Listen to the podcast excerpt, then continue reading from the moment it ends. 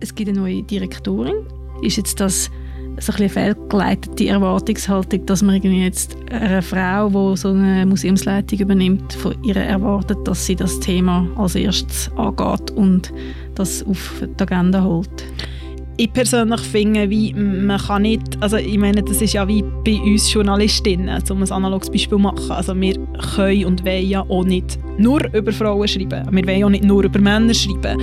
Man muss sich ja das auch nicht immer auf die Fahne schreiben und man muss auch nicht immer das Werbeplakat raushängen und sagen, Achtung, Ausstellung mit Frauen. Also das kann ja viel subtiler sein. Tagesanzeigerin Podcast über Frauen, die Schlagzeilen machen, von Frauen, die Schlagzeilen schreiben.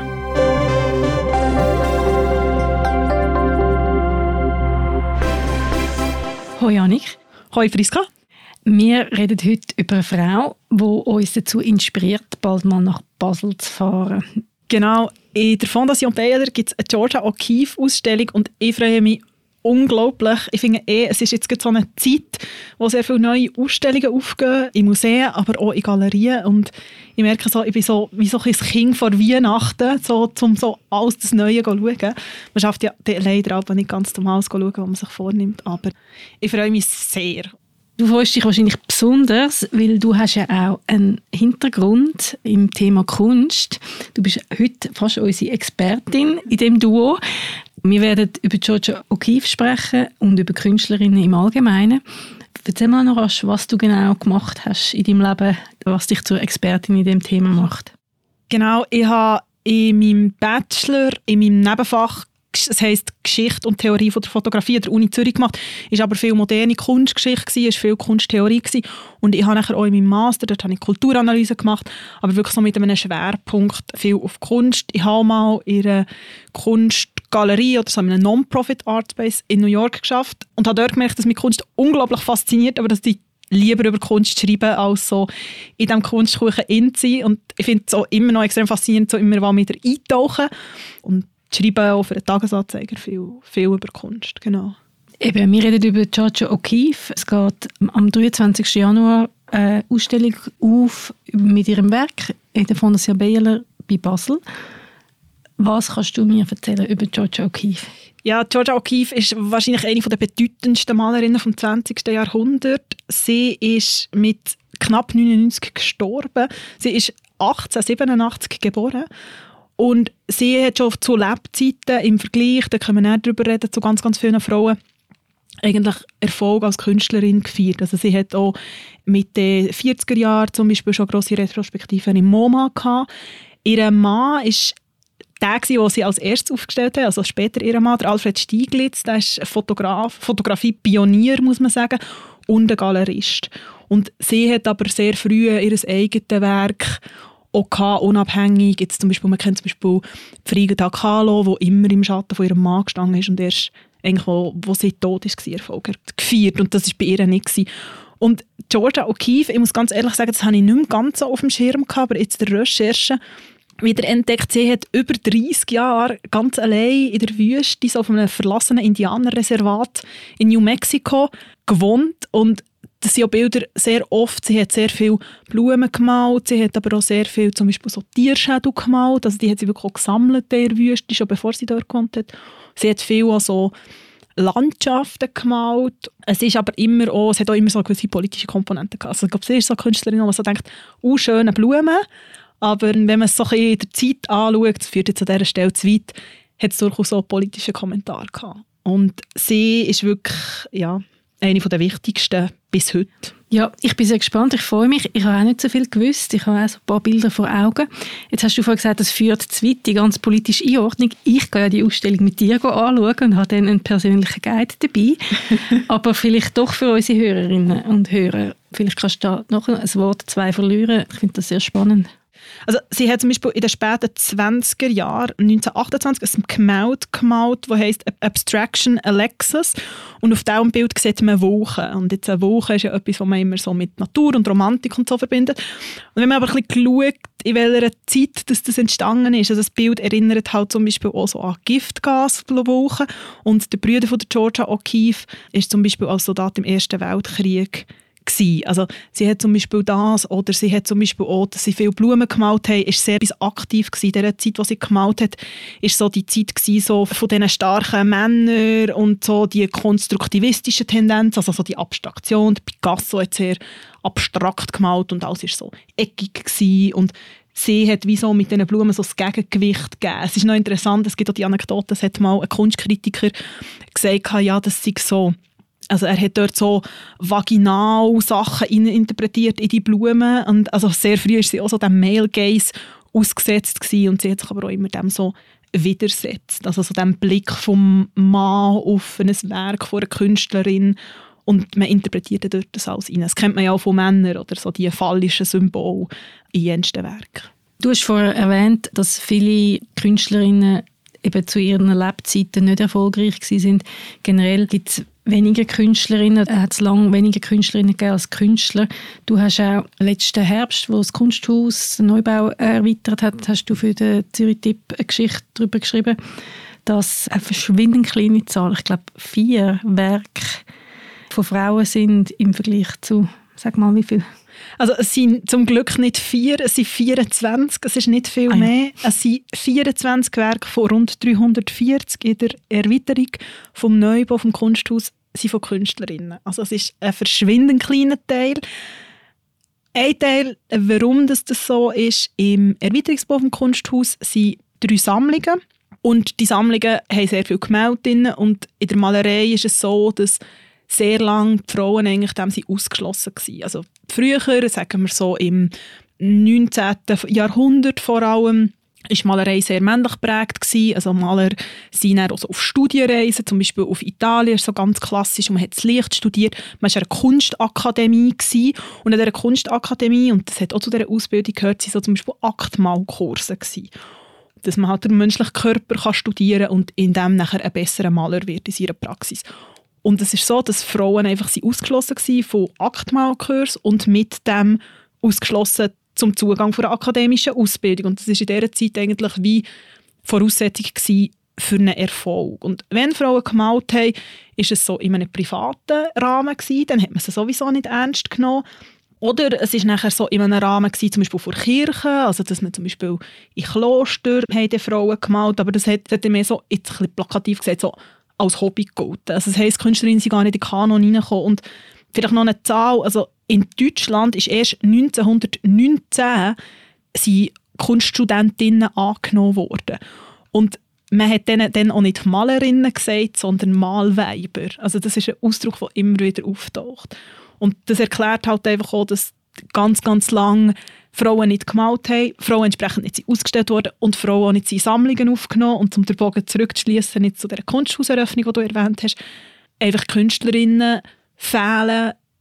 Es sie, es hat sie immer gegeben, man hat sie einfach lange nicht ernst genommen und darum nicht aufgenommen in Sammlungen. Mhm. Was man auch viel liest jetzt heute, ist, sind so Geschichten über Frauen, die so im Schatten von ihrem Mann gestanden sind in der Literatur oder zum Beispiel auch viel im Design.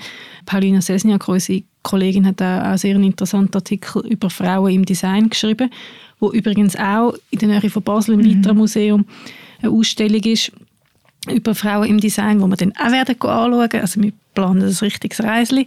Und den Artikel, den ich erwähnt habe, werden wir da verlinken in den Show Notes. Äh, ist das in der Malerei auch so gewesen? Kennst du da Beispiele von, von Frauen, die im Schatten von ihrem Mann gestanden sind? Eben im Fall von der George O'Keeffe hast du gesagt, ist ihr Mann ein Förderer gewesen? Gibt es andere Beispiele? Ja, also eben, ich habe Frida Kahlo erwähnt. Sie war mit Diego Rivera zusammen. Er war der vierte Künstler. Anderes Beispiel war die Partnerin von Vasily Kandinsky. Es ist auch wahrscheinlich ein Künstler, der viel auch schon Werke gesehen hat, wo, auch sehr, wo wir beim Abstrakten waren sehr, sehr wichtiger Künstler gewesen, bis heute ein wichtiger Künstler ist, auch kunsthistorisch. Und seine Partnerin Gabriele Münter ist auch aktiv als Künstlerin und sie ist eigentlich einfach auch nicht ernst genommen worden. Also sie ist einfach auch Partnerin von ähm, es hat Anna Mahler gegeben, also das, das gibt es schon und interessanterweise, eben Frida Kahlo ist mittlerweile eine popkulturelle Ikone, ich glaube, das kann man sagen. Und Gabriele Münter gibt es tatsächlich dieses Jahr eine Ausstellung im Zentrum Paul Klee, wo ihr Werk zeigt. Genau, aber am 28. Januar ist die Ausstellung. Genau. genau. Es gibt einen Art Market Report, der sehr spannende Zahlen beinhaltet. Wir hören jetzt da ein paar von diesen Facts and Figures. Der Art Market Report von 2019 hält fest, dass von den Werken, die bei Auktion gehandelt werden, weniger als 5% von Frauen stammen. 44,4 Millionen Dollar. So viel kostete 2014 das bis heute teuerste je verkaufte Werk einer Frau. Es ist ein Gemälde von Georgia O'Keeffe. Jimson Wheat, White Flower No. 1, ist damit aber nicht auf der Liste der 100 teuersten jemals verkauften Werke. Angeführt wird die Liste übrigens von Leonardo da Vinci. Sein Salvador Mundi wurde 2017 für über 450 Millionen Dollar verkauft. Neue Zahlen des Art Mark Reports zeigen, in der ersten Hälfte von 2021 waren die Mehrheit der Personen, die Kunst kaufen, Frauen. Heißt, es sind die vermögenden Frauen und Sammlerinnen, die den globalen Markt bewegen. Und Frauen gaben mehr als das Doppelte für Kunst aus wie Männer. Also das ist ja sehr äh, überraschend, der letzte Fakt, dass es so viele äh, Sammlerinnen gibt. Aus der Geschichte ist das jetzt auch nicht so bekannt. Man kennt natürlich Peggy Guggenheim, die die Basis für die großartigen Museen geleitet hat. Kennst du noch ja, also eben, Becky Guggenheim ist insofern auch noch interessant, oder ihr Onkel, der Salomon Guggenheim, hat das Guggenheim Museum in New York gegründet und sie selber hat dann, sie ist natürlich schon in entsprechenden Kreisen gewesen, aber hat ganz, ganz viel zusammengesammelt. Wirklich auch fantastisches Museum in Venedig, Palazzo Guggenheim eines meiner Lieblingsmuseen, glaube ich. Einfach auch sehr eindrücklich. Und sie war natürlich auch einfach eine riesige Figur. Gewesen. Schön, wer es natürlich in der Schweiz gibt, wo mittlerweile aber auch international sagt man, aktiv ist, ist Maya Hoffmann. Sie hat ja ein Showlager in Basel gegründet vor ein paar Jahren oder eröffnet und hat letztes Jahr, also 2021 im Sommer in Achel zusammen mit dem Frank Gehry, der hat so einen sehr speziellen und sehr eindrücklichen, so diamantartigen Bau gemacht, die Luma Foundation haben sie dort eröffnet und dort hat es auch sehr viel, ja, sehr viel Kunst, da geht es auch viel um Kunstvermittlung, um das Zeigen von jungen Künstlern. Das sind so sicher auch Namen, die man noch kennt. Mhm. Aber sonst, mich hat es so sehr überrascht, der Fakt. Also, man schon eher so das Gefühl hat, eben so, er hat auch gesagt, es sind eher Männer, die, die sammeln, glaube auch, weil es oft halt auch die sind, die du erwähnt hast, wo man, wo man hört und wo man mehr sieht. Irgendwie. Mhm. Genau, wir sind ja beide im Dezember nacheinander in Paris gewesen, in der neuen Pinot Collection. Ähm, auch ein großer männlicher Sammler, ja. aber auch mit der ein oder anderen weiblichen Kunst zum Glück. Genau. Äh, wir haben noch rasch darauf eingehen, was so ein Kritik ist an dem Zustand, dass es so wenig Frauen in der Kunst gibt. Wir folgen beide einem Instagram-Account, wo Hulda Zwingli heißt. Hulda Zwingli ist eigentlich, so vermuten wir, man weiß ja nicht so genau, wer dahinter ist. Es ist ein anonymes, wahrscheinlich Kollektiv. Es muss jemand sein, der sehr, sehr gut informiert ist und sie postet zum einen, also wenn zum Beispiel erste Frauen in gewisse Positionen gewählt werden oder ich sage jetzt mal so Missstände, was Zahlen betrifft. Viel aber auch, und das finde ich etwas sehr toll, sie haben wirklich auch dort schon Künstlerinnen gesehen, die ich noch nie gehört habe davon, auch historische, viele eben Künstlerinnen und, und ihr Werk. Definitiv sehr ein inspirierender Account, wo vielleicht seinerseits wiederum inspiriert ist von den Guerilla Girls. Ein Kollektiv, das in den 80er Jahren aktiv geworden ist und eben darauf hingewiesen hat, dass es so wenig weibliche Kunst in dem Museum gibt. Sie haben sich den Ausspruch prägt, muss man als Frau eigentlich nackt sein, um ins Museum zu kommen. Also respektive, das bedeutet auf einem Bild oder als Gegenstand von der Malerei und nicht als Künstlerin selber. Es hat eine spannende Ausstellung im Whitney Museum, wo nachher auch in Tate in London war, wo so ein Plakat davon bei mir im Büro hängt, wo heißt The Advantages of Being a Woman Artist, wo eben dann so Sachen sehr ironisch drauf stehen, dass es eben ein Vorteil ist, dass man ohne den Druck vom Erfolg kann schaffen, dass man äh, nicht muss in Shows sein mit Männern, dass man weiß, dass man eine Karriere auswählt, wo erst Erfolg wird haben, wenn man über 80 ist und so weiter. Also so ein bisschen auch noch mit einem Augenzwinkern ein relativ ernsthaftes Thema mhm. behandelt. Und sie spielen natürlich dort auch auf etwas an, was auch sehr historisch bedingt ist, oder so auf den Geniekult so der Geniebegriff, der männlich geprägt ist und die Frauen, die Musen sind, eben, die dann nackt posieren und die im Bild vorkommen. So. Und ich meine, man kann sich ja natürlich schon fragen, ja, okay, wir haben Gleichberechtigung und ja, warum braucht es jetzt das und ja, jetzt kann man kommen. Der Punkt ist ja einfach immer der, dass Kultur und Kunst ist ja immer ein Ausdruck oder, von, von einer Zeit oder von einer Zeitgeschichte. Das sieht man auch bei Georgia O'Keeffe und es ist einfach ein anderer Blick auf die oder? und eine andere Realität, wo in dem Moment, wenn eben so jemand, oder wenn Frauen nicht in den Museen oder im Kanon oder wie auch immer sind, einfach nicht vorkommt. Das ist so, ja. Ich finde auch als Frau, wenn ich Kunst von Frauen betrachte oder Literatur oder Musik, es ist eine weibliche Perspektive auf den Gegenstand oder auf das Thema und das entspricht mir oft mehr oder ich habe einen schnelleren und emotionaleren Zugang häufig, was natürlich nicht heißt, dass ich auch nicht männliche Künstler sehr verehre. Es geht wie immer um die Mischung. Ja, eine Kritik, die ja nachher dort auch kommt, oder, ist, dass man nachher sagt, okay, es, ist, es gibt eine weibliche Art vom Malen oder eine weibliche Art vom Schreiben, dass man die, Künstlerinnen oder Schriftstellerinnen wieder auf ihr Geschlecht reduziert. Ja, der Ivan verstehe ich und ich habe auch nicht das gemeint, sondern mehr, ich glaube wirklich, dass man sich als Frau oft mit Themen befasst aus der eigenen Lebensrealität, also auch als Mann natürlich, aber dass sich das nicht dann in der Kunst niederschlägt. Oder ich habe bei der letzten Aufnahme davon geredet, dass ich wird den Film «Frau im Dunkeln» von der Maggie Gyllenhaal schauen. Das habe ich dann gemacht, leider nicht dann so schnell, wie ich gehofft habe, aber ein bisschen verspätet. Und da geht es ja ums Muttersein von verschiedenen Frauen und um verschiedene Perspektiven.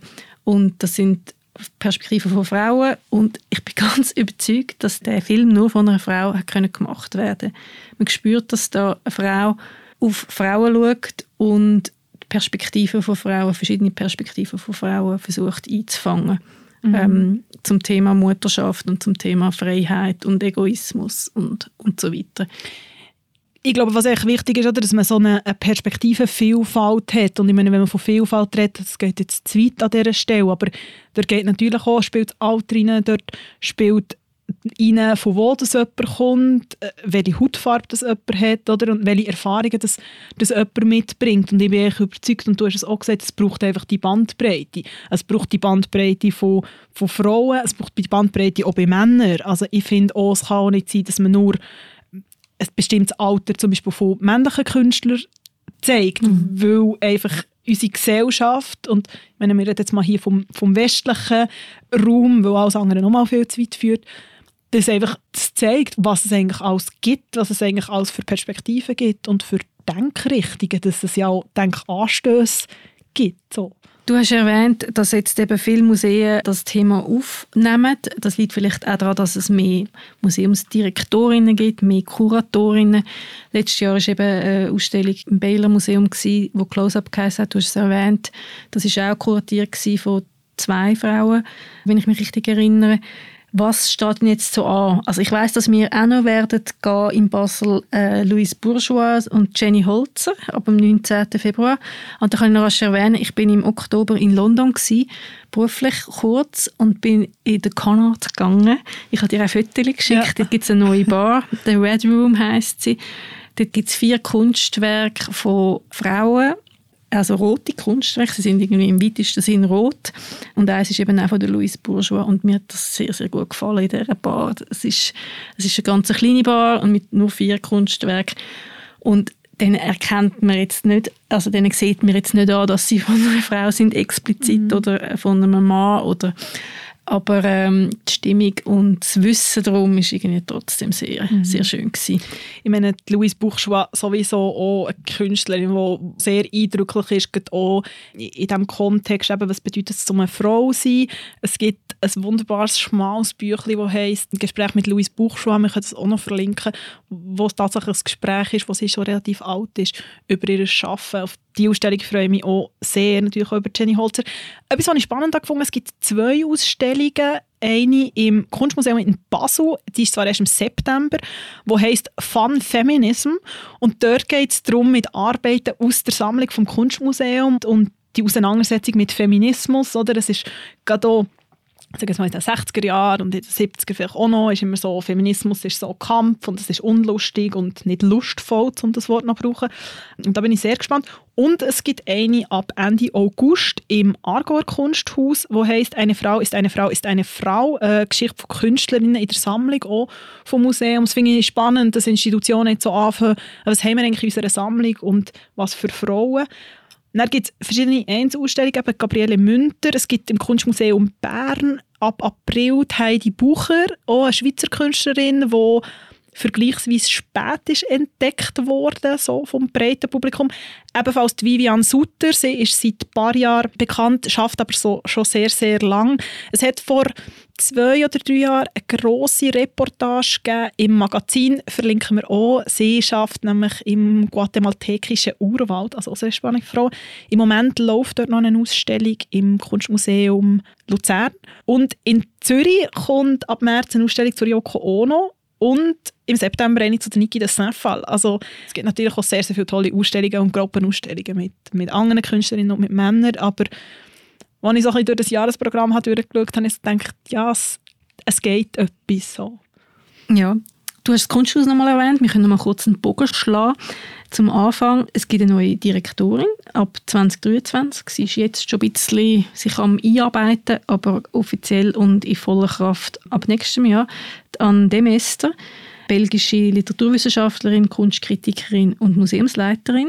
Sie hat auch schon mal eine Ausstellung zum Thema Gleichstellung geleitet. Das stimmt irgendwie so zuversichtlich. Gleichzeitig haben wir auch darüber diskutiert, ist jetzt das so ein fehlgeleitete Erwartungshaltung, dass man irgendwie jetzt eine Frau, die so eine Museumsleitung übernimmt, von ihr erwartet, dass sie das Thema als erstes angeht und das auf die Agenda holt.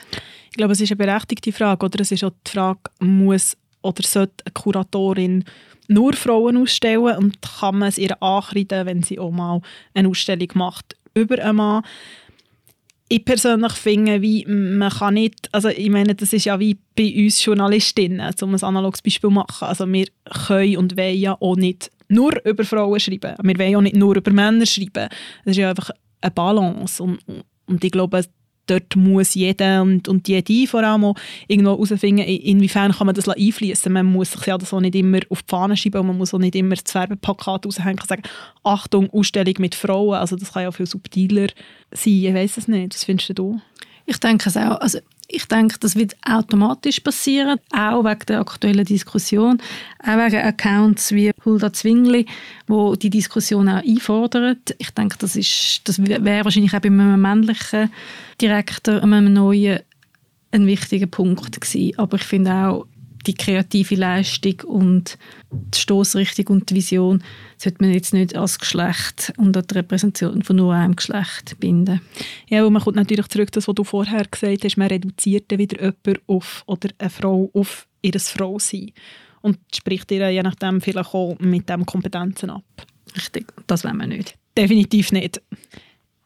Wenn ihr Inputs habt für Ausstellungen, für Künstlerinnen, für Denkanstöße, ihr erreicht uns am besten unter podcasts.tamedia.ch und man kann uns ja überall hören, wo es Podcasts gibt und da kann man uns natürlich auch bewerten oder uns ähm, Kritik oder Lob da lassen.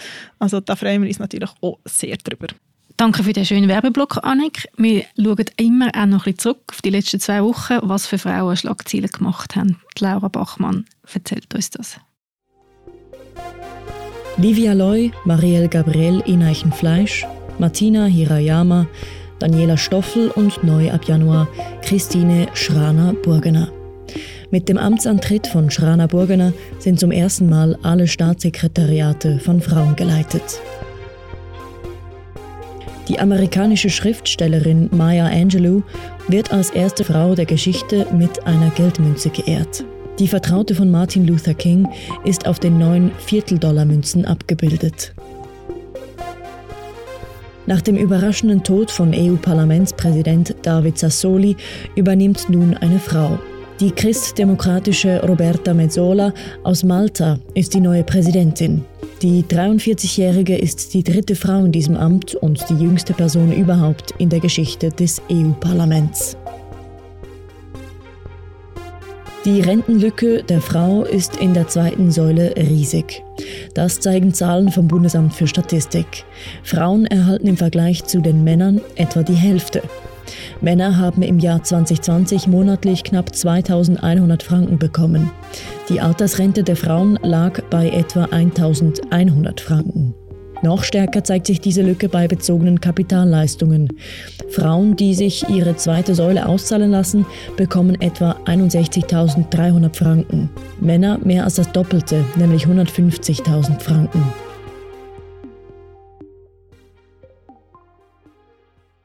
Und nachdem wir zurückgeschaut haben, wenn wir natürlich auch noch vorher schauen. Priska, wer begleitet dich in den nächsten zwei Wochen? Ich hoffe, ich kann mir eine gedruckte Ausgabe von der britischen Vogue Zeitschrift besorgen. Die hat ein bisschen für Aufsehen gesorgt, im positiven Sinn. Es sind drauf auf dem Cover sind neun Women of Color. Alle sind afrikanische Supermodels. Mit dem Cover will das Magazin die Rolle der afrikanischen Frau in der Fashionwelt neu definieren und ein klares Statement setzen.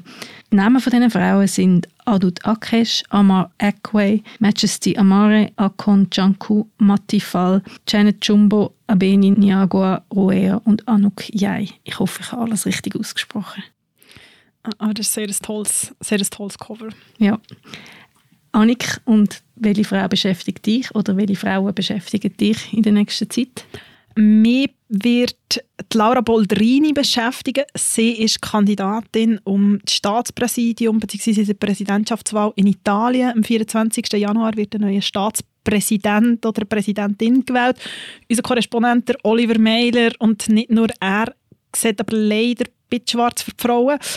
Also eben Mario Draghi ist im Spiel, der good old Silvio Berlusconi hat sich auch wieder ins Spiel gebracht. Und der Oliver Mailer sagt, wahrscheinlich nur formhalber sind Frauen auch auf dieser Liste, unter anderem Laura Bolderini. Er hat einen recht eindrücklichen Artikel geschrieben, wo er auch mit ihr geredet hat, wo sie auch beschreibt, welche Anfeindungen dass sie ausgesetzt ist, weil die Frauen in der italienischen Politik ist so eine Sache. Es hat nämlich tatsächlich noch nie einen Minister oder eine Staatspräsidentin gegeben in Italien. Leider. Wir drücken trotzdem den Daumen, auch wenn es vielleicht vergebens ist und hören uns in zwei Wochen wieder.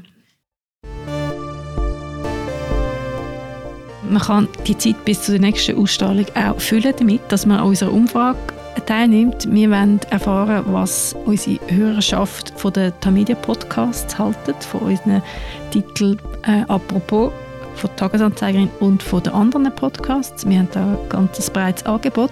Wir tun den Link für, zu dieser Umfrage in die Show Notes und freuen uns über jedes Feedback.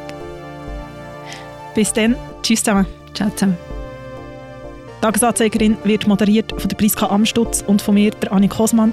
Produktion macht Mirja Gabentuller.